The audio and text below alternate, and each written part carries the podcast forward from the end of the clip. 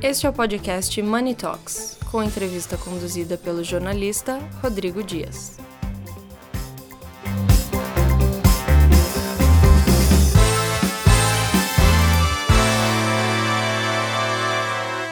Olá, e na sétima galeria de notáveis de Money Report eu converso com Cláudia Bartelli, influenciadora de moda e escritora.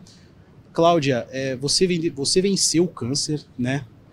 Como, qual foi essa experiência? O que, que você tirou de bom disso tudo que você carrega, que você vai deixar o legado para as próximas gerações, digamos assim? As pessoas quando me perguntam isso, eu geralmente costumo falar uh, que as pessoas devem achar que 2021, que foi quando eu tive meu diagnóstico de câncer, que 2021 deve ter sido o pior ano da minha vida.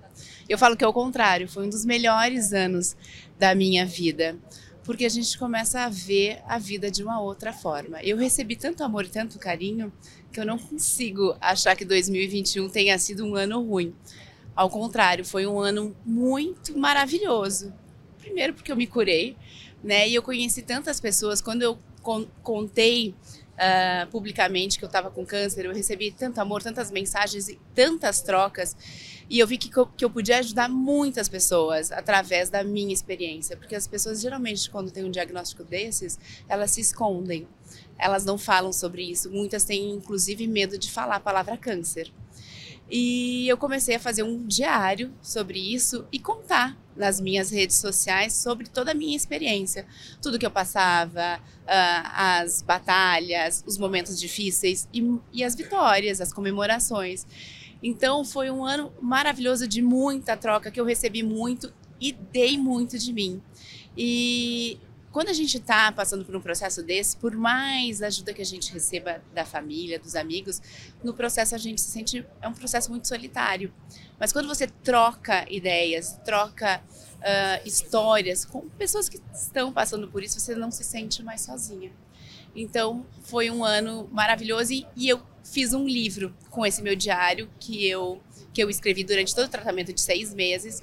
Eu fiz o diário e se tornou um livro que hoje foi lançado no, no Outubro Rosa passado, né? Neste Outubro Rosa que passou.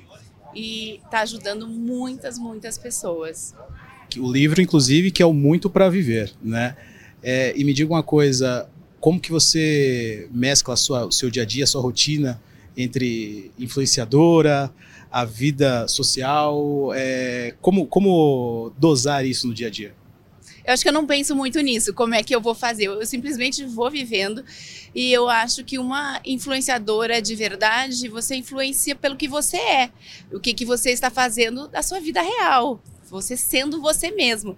Então não tem muito que pensar assim, ah, eu tenho que fazer isso, eu tenho que fazer aquilo. Eu simplesmente sou a Cláudia e essa é a minha vida. Então eu mostro de uma forma muito simples como é, como eu vivo, né?